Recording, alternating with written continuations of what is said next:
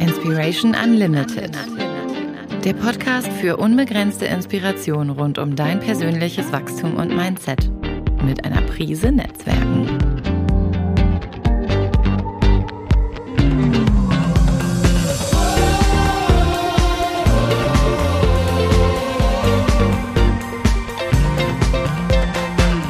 Von und mit Marc-Ulrich Meyer. So, ihr lieben Herzensmenschen, Inspiration Unlimited. Hier sind wir wieder mit einem mega, mega spannenden Thema heute, weil es geht um die Zufriedenheit im Job, die Zufriedenheit von Mitarbeitern, um äh, Unternehmenskultur, um Führung. Und ich habe einen sehr, sehr kompetenten und natürlich auch sympathischen Gast eingeladen. Sie ist äh, Stärkencoach, sagt, glaube ich, schon viel aus, arbeitet also mit der Stärke von Menschen, ist Dozentin für Unternehmenskultur und Führung Trainerin, Dozentin, Beraterin, Reise- und Seminarbegleiterin, unter anderem für die Big Five äh, for Life. Ja, und ihre Expertise besteht darin, äh, Teams stärkenorientiert ja, und wertebasiert aufzustellen, auszubauen. Sie ist seit 27 Jahren Führungskraft und hat selber, glaube ich, schon viele, viele Teams geführt und kommt aus der eigenen Erfahrung, hat früher selbst mit Fluktuationen gekämpft, mit Mitarbeitern, die ständig krank waren, mit schlechten Bewerbern und hat ein Programm aufgestellt, um eben das heute alles in den Griff zu bekommen und produktive, motivierte Teams äh, aufzustellen. Also es geht um Menschen, die Bock auf ihren Job haben, was ich sehr schön finde von der Aussage. Und ich darf dich ganz herzlich hier im Interview begrüßen, liebe Nadja Ronke aus Hamburg. Schön, dass du da bist. Ja, vielen Dank. Dankeschön, Marc. Ganz lieb. Vielen Dank für dein Intro. Ja, Krankheitsstände und Mitarbeiter, die eben keinen Bock auf ihren Job haben, sind, glaube ich, heute an der Tagesordnung. Ich habe da so eine Zahl im Kopf, dass jeder sechste Mitarbeiter in Deutschland oder Arbeitnehmer in Deutschland hat, innerlich gekündigt hat und schon gar nicht mehr so richtig präsent ist. Nur ganz wenige Arbeitnehmer sich überhaupt mit ihrem Arbeitgeber in irgendeiner Art und Weise verbunden fühlen. Das heißt, das Thema ist, glaube ich, in Zeiten von Fachkräftemangel und Rekrutierungsherausforderungen, die wir so im Alter haben, aktueller denn je. Vielleicht magst du uns erstmal mitnehmen. Ja, wie war das bei dir früher und wie kommst du zu diesem Thema? Genau, erzähl uns mal ein bisschen über dich. Ja, die Zahl, die du da im Kopf hast, die kann man sogar noch verschärfen. Ja, der aktuelle Gallup Report oder Gallup Engagement Report ähm, sagte aus, dass du nur 16 Personen von 100 gerechnet ähm, hast im Unternehmen, die tatsächlich irgendwie ja sich dem Unternehmen verbunden fühlen. Ja, das heißt, die Mehrheit ist eigentlich super leicht abzuwerben und die können easy ja, zu jedem anderen Unternehmen wechseln, weil sie einfach keine Verbindung haben zum Unternehmen. Und das sind letztendlich dann äh, auch die Mitarbeitenden, die teilweise auch innerlich gekündigt haben, die einfach, wenn überhaupt noch Produktivität da ist, vielleicht bei 50 Prozent liegt seien wir mal so großzügig, ja. Und das ist natürlich unwahrscheinlich schädigend mhm. für ein Unternehmen. Also äh, Unternehmen, das muss ja immer wirtschaftlich sein, deswegen gründet man ein Unternehmen. Und du hast letztendlich die Leute am Start, die das natürlich mit dir mittragen, die das natürlich mit dir mitziehen. Und ja, wenn du dich um die kümmerst und wenn es denen gut geht, wird es auch deinem Unternehmen gut gehen. Du musst aber bei den Leuten anfangen. Ja, und wie ich da hingekommen bin, ist eigentlich wirklich durch äh, schmerzhafte eigene Erfahrungen. Ich habe äh, mit 27 ein kleines Boardinghaus geleitet. Mit, ähm, ich glaube, um die 55 Zimmer hatten wir. Und da habe ich zum ersten Mal mein eigenes Team aufgestellt und habe relativ schnell festgestellt, dass ähm, Kleinigkeiten in meinem äh, in meiner Welt, ja, wie Kopfschmerzen oder sowas, dafür, dazu geführt haben, dass die Leute einfach ähm, oft krank waren oder Vertretungen nicht ernst genommen haben, ähm, immer nur so halb den Job gemacht haben und nicht das gegeben haben, was ich eigentlich erwartet habe. Und letztendlich hat mich die Erfahrung unglaublich geprägt und hat mich für die nächsten Führungspositionen wirklich ja nachhaltig so umgekrempelt, dass ich äh, angefangen habe, mich wirklich um die Leute zu kümmern und mich als Führungskraft eher mh, mm, eher in den Hintergrund zu stellen. Also eher zu sagen, was kann ich tun? Wie kann ich dich befähigen? Welche Stärken können wir bei dir nutzen, damit du in der Lage bist, das Bestmögliche rauszuholen? Und äh, das ist eben das auch, was ich tatsächlich heute noch lebe, äh, auch mit meinen Kindern oder ähnliches. Das ist ja auch eine Art der Führung, wenn man so will. Und ähm, das hat eigentlich immer am allerbesten funktioniert. Ja, wenn die Menschen diese Selbstbestimmtheit eben auch hatten und sich eben auch entfalten durften, ähm, ja, konform ihres Stärkenprofils. Wie stelle ich mir das vor? Kinder kennt man ja so ganz gut und ja. erlebt sie jeden Tag im Alltag, aber Gehst du da analytisch ran? Machst du erst eine Stärkenanalyse, um ja den eigenen Stärken auf die, auf die Schliche zu kommen? Wir selber sehen ja unsere Stärken auch häufig nicht, weil sie für uns so selbstverständlich sind. Aber als Führungskraft ist das natürlich nochmal ähm, was anderes. Also wie gehst du, wie gehst du konkret vor? Genau, also ich habe zum einen natürlich ein konkretes Tool an der Hand, ähm, und zwar von der Stärkeneffekt. Die haben einen ganz tollen Stärkenradar programmiert, kann man sagen, habe angelehnt an den Gallup Strength Finder, aber davon wirklich die Essenz rausgenommen und ähm, richtig gut aufbereitet, auch die Dreidimensionalität einer Stärke aufbereitet, also das Können, die Bedürfnisse dahinter und auch nochmal die Rolle, die damit eingenommen werden kann im Team. Und das ist ein Online-Test, der dauert 15 Minuten, ist super easy, super schnell durchzuführen und damit kriege ich wirklich richtig gute Ergebnisse. Ich hatte bis jetzt noch keinen, äh, ja, keine Einzelperson, aber auch kein Unternehmen, die zu mir gesagt haben, ich habe hier ein Profil, was gar nicht zu mir passt. Also die haben das wirklich immer sich da auch wiedererkannt drin. Und das größte Aha-Erlebnis war wirklich diese Bedürfnisse hinter der Stärke. Das war auch tatsächlich mein größtes Aha-Erlebnis weil zum Beispiel die starke Flexibilität mir die Möglichkeit gibt, mich schnell überall neu einzufinden oder Plan B aufzuholen, wenn ich den brauche, gar kein Thema. Mm, aber ich brauche auch Abwechslung. Also würde ich jetzt jeden Tag das Gleiche machen müssen, würde ich zwangsläufig hoch unzufrieden werden. Ja, und wenn das natürlich mein Arbeitgeber weiß, kann er dafür sorgen, dass mein Aufgabenprofil eben auch vielfältig bleibt und ich vielleicht nicht diejenige bin, die mit der Excel-Tabete die Buchhaltung machen sollte. Das wäre dann einfach mhm. zu eintönig. Und ähm, als Unternehmen kann ich mir das eben total gut zunutze machen. Entweder man macht wirklich einen so einen Stärkentest oder man spricht auch einfach mal mit den Menschen und hört mal genau hin und fragt mal genau nach, was machst du gerne, wann kommst du in den Flow, Ne, was machen die Aufgaben mit dir? Was gibt dir Energie? Was raubt dir Energie? Das ist immer schon ein gutes, ja, ein guter Anhaltspunkt, sag ich mal. Aber du hast absolut recht. Man kennt die eigenen Stärken teilweise nicht so gut, beziehungsweise nimmt man sie nicht wahr, mhm. weil man sie einfach ganz intuitiv auslebt. Das ist etwas, was schon immer zu dir gehörte. Das ist quasi wie so ein kleiner Rucksack, den hast du immer und überall dabei. Außer, ohne den gehst du nicht aus dem Haus. Und dementsprechend hast, das ist so eine Gewohnheit geworden, dass du gar nicht mehr wahrnimmst, dass das was Besonderes ist und dass andere Menschen einen ganz anderen Inhalt in ihren Rucksäcken haben. Und erst wenn man sich das wieder bewusst macht, ja, nimmt man das auch an und kann das auch tatsächlich für sich wieder wertschätzen und dann natürlich auch bewusst leben. Sag mal, Nadja, warum ist so wenig Fokus auf dem Wohl, ich nenne das jetzt mal etwas abstrakt, mhm. das Wohl der Mitarbeiter? Alles geht um fachliche Kompetenzen, es geht um Umsatz, es geht um schneller, höher, weiter. Mhm. Die Mitarbeiter als wichtigstes Asset des Unternehmens, weil ohne die geht's ja auch nicht, ne? Ändert sich da gerade was in unserem, in dem Mindset der Unternehmer? Wie nimmst du gerade die aktuelle Entwicklung wahr? Ja, ich spüre, dass sich auf jeden Fall was verändert. Ich spüre aber auch, dass sich quasi aufgrund der Zeit, aufgrund der Nachfrage am Arbeitsmarkt sich auch was ändern muss. Dass Unternehmen teilweise gar nicht die Lust haben, etwas zu ändern, aber merken, okay, ich muss was tun, weil ansonsten habe ich zukünftig keine Mitarbeiter mehr und finde auch keine neue mehr. Das ist, glaube ich, so der große Knackpunkt. Ähm, die jüngere Generation hat einfach ein ganz anderes Verständnis zum Thema Arbeit, was ich völlig in Ordnung finde. Das gibt äh, zwischen allen Generationen gab es immer neue Ansichten dazu. Aber wir kommen natürlich, wenn ich mal so überlege, die Babyboomer, die haben ja, da war Arbeit einfach der größte Teil ähm, und oftmals eben in Unternehmen, die sehr hierarchisch geführt wurden, also die klassische Pyramide, wie wir es so kennen. Und jetzt gibt es eben oftmals den Anspruch, selbst mitwirken zu dürfen, selbst Entscheidungen treffen zu dürfen, obwohl man gar keine Führungskraft ist vielleicht, sondern einen Bereich zu verantworten oder eine Rolle zu verantworten.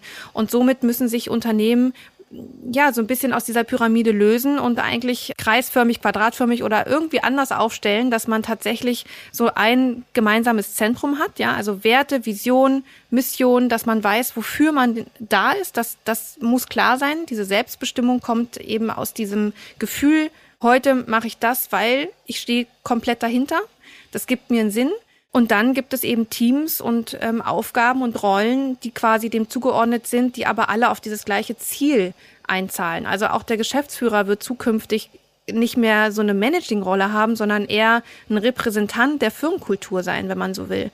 Der wird eher dafür stehen, was ist denn mein Unternehmen, was ist die evolutionäre Bedeutung, wofür mhm. sind wir hier und was ist unser Sinn. Ne, das, das ist eher das, was der ähm, Geschäftsführer zum Beispiel dann repräsentiert aus meiner Wahrnehmung. Also da gibt's ja super viele Inspirationen und auch Bücher und ähm, total spannendes Thema. Mhm.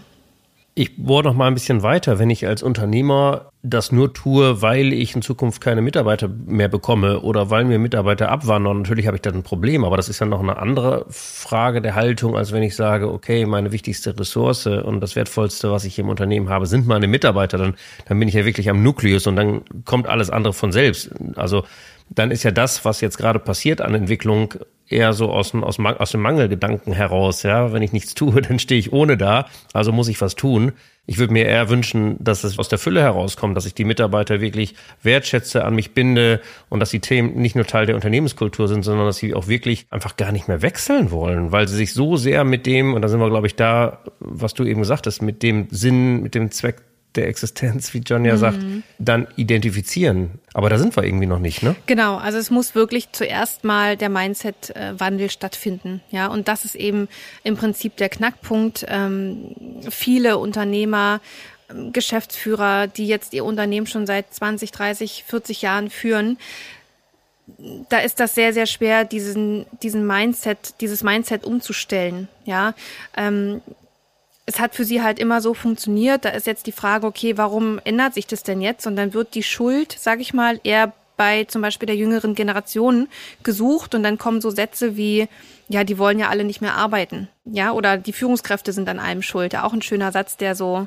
durchs Netzwerk wabert, sage ich mal. Mhm. Das ist wirklich ein Mindset-Change und da sind eben ganz, ganz viele Unternehmen und natürlich auch denn jüngere Unternehmen, ähm, Startups, Scale-ups oder ähnliches, die da schon eher dann in diese Richtung gehen, die sich von ganz neu, also von Anfang an schon so aufstellen weil sie eben genauso arbeiten wollen, weil da eine Truppe zusammen ist, die eben alle auch dieses Mindset haben. Also das muss wirklich äh, da oben ankommen und ich glaube, das passiert, wenn eben sich immer mehr Leute abwenden, dann wird irgendwann auch dem Letzten klar werden, okay, ich muss tatsächlich mich um die Leute kümmern. Es geht nicht in erster Linie um die Zahlen, Daten, Fakten, sondern es geht darum, dass es den Menschen gut geht, weil wenn es denen gut geht, dann geht es auch meinem Unternehmen gut. Also dieser, mhm. ne, das dieser Blick muss quasi auf die andere Seite gezogen werden. Und das ist nur menschlich, dass man sich dagegen erstmal weigert. Das ist ganz normal. Und das braucht eben einen Moment. Und da brauchst viele Impulse. Lass mal so einen Riesensprung nach vorne machen. Meine, hm. meine, meine Tochter ist 19. Also ja, zwischen uns liegen äh, mehr als 30 Haare. Ja. So, und ich bekomme natürlich ein bisschen was mit und mhm. sehe so ein bisschen auch die Arbeitshaltung und die Arbeitseinstellung und Gewissermaßen ist das natürlich auch eine Luxussituation. Jetzt, manchmal frage ich mich, ob man dann über Arbeit noch reden kann, so wie wir sie kennen. Mhm. Aber wie muss ich als Unternehmer mich für diese neue Generation, da liegen ja auch noch welche dazwischen, ne? Mhm. wollen ja nicht schwarz-weiß genau. malen. Aber jetzt gehen wir mal, gehen wir mal an die 90-Jährigen von heute, die, die, die haben ja eine ganz andere Haltung zur Arbeit, ja. Ich erlebe es gerade, kleine Anekdote, dass ich meine Tochter dann gefragt habe, du, wann sind denn die, die macht gerade Abi, ist jetzt fast durch und jetzt geht's um Studium habe ich nur gefragt, wann sind denn, wann musst du dich denn jetzt bewerben fürs Studium? Und dann sagt die zu mir, nee, Papa, nicht dieses Jahr, nächstes Jahr. Mhm. und da habe ich gedacht, okay, und dazwischen? Du weißt, worauf ich hinaus will. Das ist halt, ja. das ist eine ganz andere Haltung, eine andere Haltung zum Leben, ja. einen ganz anderen Anspruch an, an, an mhm. Lebensqualität, die die auch haben. Und da geht es erstmal ums Reisen. Und wenn ich rumfrage in ihrem Freundeskreis oder andere Abiturienten, die chillen alle, die reisen alle, erstmal Auszeit. Und wie muss ich mich denn als Unternehmer dann irgendwann äh, darauf einstellen? Was, was erwartet mich denn dann? Ähm, was ändert sich in Sachen Arbeitszeiten, in Sachen Arbeitsinhalten? Oder läuft alles auf diese Sinnfrage, dass ich Sinn und eine Vision für auch diese Generation und dadurch ein Zuhause bieten kann? Wo geht das Ganze hin? Also aus meiner, ähm, ja, aus meiner Sicht denke ich schon, dass viel auf die Sinnfrage zurücklaufen wird.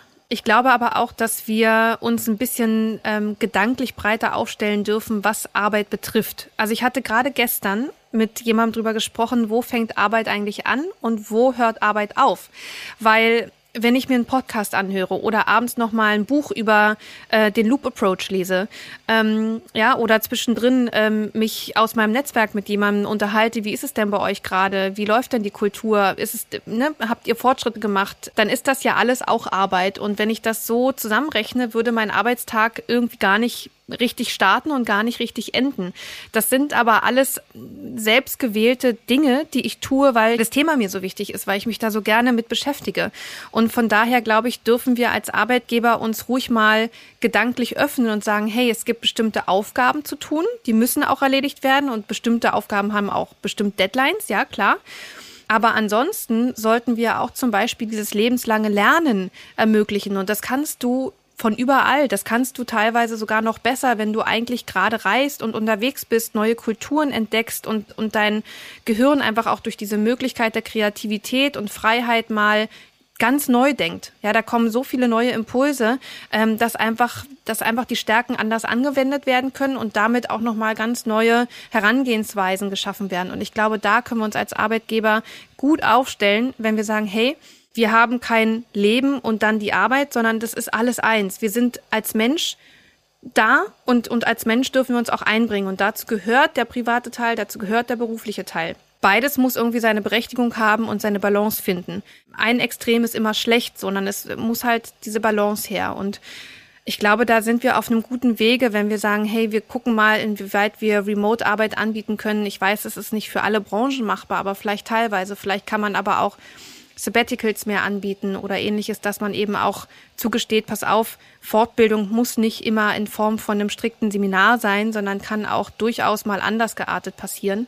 Und ähm, dafür, glaube ich, dürfen wir offen sein. Ja, und wenn jetzt deine Tochter, wie schön du sagst, äh, mit 19 erstmal losgeht und ein Jahr durch die Gegend reist, wird sie in diesen zwölf Monaten unfassbar viel lernen und mit so Absolut. vielen neuen Sachen nach Hause kommen ähm, und hoffentlich auch wissen, was sie danach genau machen will. Und wenn sie das für sich klar hat, dann ist sie eine der besten Mitarbeiterinnen, die sich ein Unternehmen wünschen kann, weil dann hat sie nämlich ihre Passion gefunden und wird sich auch zu 1000 Prozent engagieren und einbringen.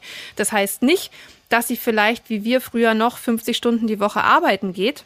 Das heißt aber, dass sie in den Stunden, in denen sie arbeitet, mehr als 100 Prozent gibt. Und darauf kommt es ja an. Also auf das Ergebnis kommt es an. Wenn sie in der Lage ist, mit ihren Stärken und dem Wissen, was sie hat, die gleiche Arbeit zu leisten, das gleiche Ergebnis zu erzielen in drei Stunden als jemand anderes, der vielleicht weniger Erfahrung oder weniger seine Stärken nutzt, ähm, für das gleiche Ergebnis acht braucht, dann habe ich lieber die, die nur drei Stunden braucht.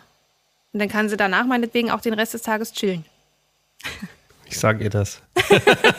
wird, wird sie gerne hören. Ja. Nein, ich befürworte das auch. Ich wollte das auch nicht, äh, das war nicht wertend gemeint, sondern wirklich nur beschreibend. Ne? Mhm. Ich bin ja dankbar, dass ich doch den Kontakt zur jungen Generation habe ähm, und, und, und, und sehe, was sich da, was sich da alles bewegt und alles tut. Und ich glaube, wir Älteren älteren, in Anführungsstrichen, Unternehmer können vielleicht auch da viel von mitnehmen und viel von lernen mhm. und, und, und uns einstellen. Ne? Also du bist ja zum Beispiel total gut auf deinem, schon unterwegs. Also du hast ja mit allen Leuten, mit denen ich jetzt gesprochen habe, die waren total engagiert, ähm, stehen komplett hinter der Firma und haben mir zu jeder Zeit das Gefühl gegeben, boah, hier zu arbeiten ist richtig cool.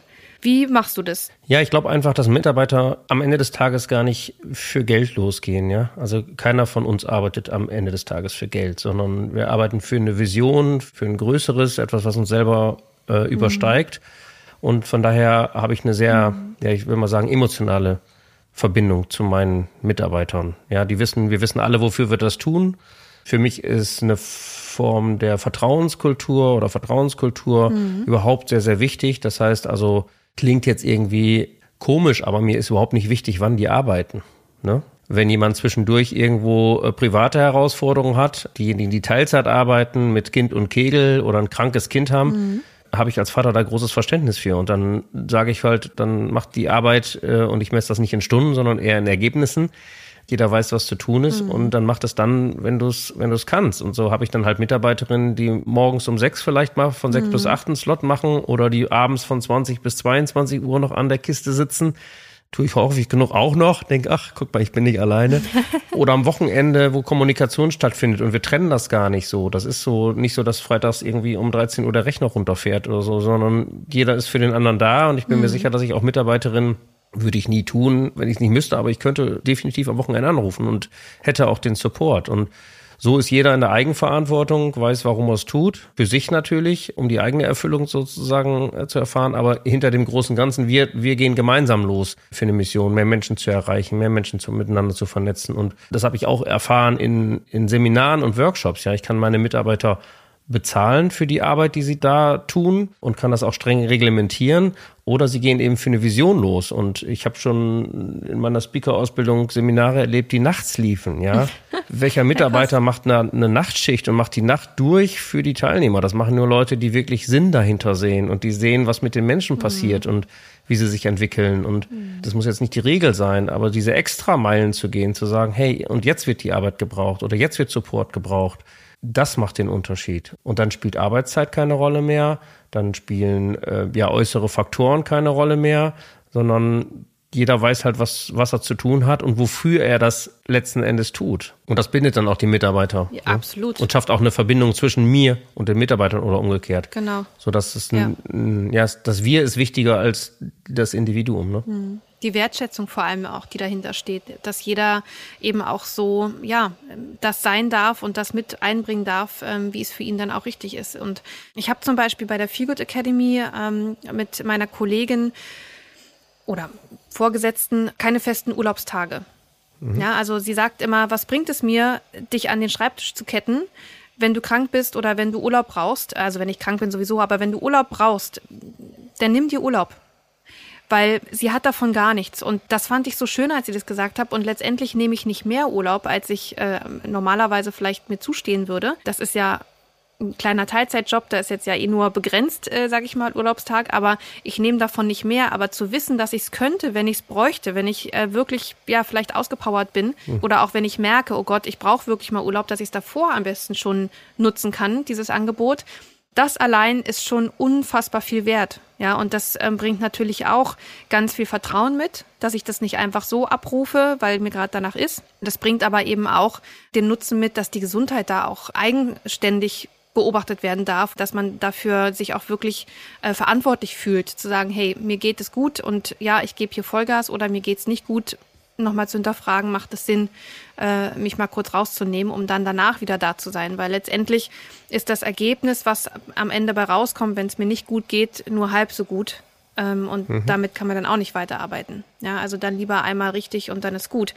Ähm, von daher, ja, das, ich glaube, da gibt es tausend verschiedene Ideen und Ansätze, wie man diese Wertschätzung und dieses Vertrauen äh, auch tatsächlich umsetzen kann und leben kann. Und jedes Unternehmen muss da, glaube ich, so das rausfiltern, was umsetzbar ist ja. für den Tagesablauf auch, für das Geschehen, für die Kunden, ne, wenn es eine Absolut. Dienstleistung ist.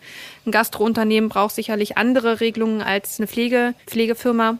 Aber das ist, glaube ich, ganz wichtig, dass man da individuell guckt, was geht und was nicht. Und was mir halt immer sehr wichtig ist, ist einfach die ähm, Mitarbeiter ist auch so ein, so ein Wort, was man mal in Frage mhm. stellen kann. Ja, darf man gerne mal.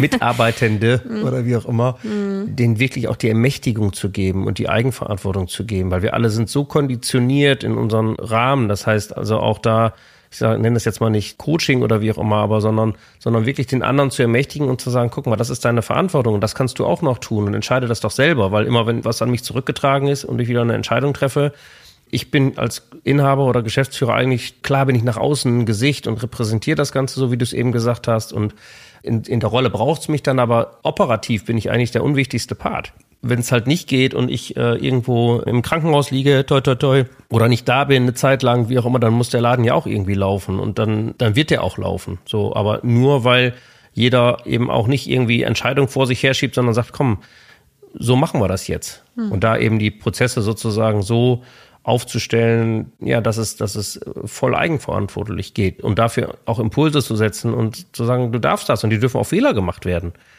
Ja, nichts ist äh, richtig, Hauptsache es passiert und ich bin, habe da eher eine hohe Taktung mhm. ähm, und dann passiert auch mal links und rechts was, aber das ist ja nicht schlimm. Ja, Genau. Ich darf in die Eigenverantwortung gehen. Ich darf eigene, am liebsten wäre mir nach dem Motto, ich habe eine Entscheidung getroffen, so und so, wollte dich nur darüber informieren, lieber Marc, und jetzt nicht mhm. zu fragen und zu warten weil das lähmt ja letzten Endes auch die Geschwindigkeit. Und das geht nur, wie du es eben gesagt hast, glaube ich, in einer Vertrauenskultur. Richtig, die baust du damit eben absolut auf. Ja, also du schaffst dadurch natürlich eine Transparenz. Du musst ja natürlich dann auch dem, äh, ja, deinen Wegbegleitern, nenne ich sie jetzt mal, statt Mitarbeitern, einfach die Möglichkeit geben zu verstehen, was ist das Beste fürs Unternehmen, wo wollen wir eigentlich hin. Und dann dürfen sie und können sie auch in diesem Rahmen die Entscheidung treffen.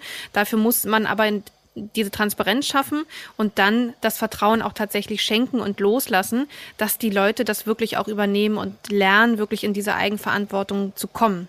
Ja, das ist manchmal so ein bisschen paradox, weil letztendlich im Bewerbungsverfahren äh, gucken wir ja danach, was hat die Person vorher schon gemacht oder ne, was hat sie sonst noch für ja, außerberufliche Tätigkeiten, irgendwelche Ehrenämter oder keine Ahnung. Da gibt's ja tausend verschiedene Sachen, auf die man so gucken kann, die einem viel über die Person verraten.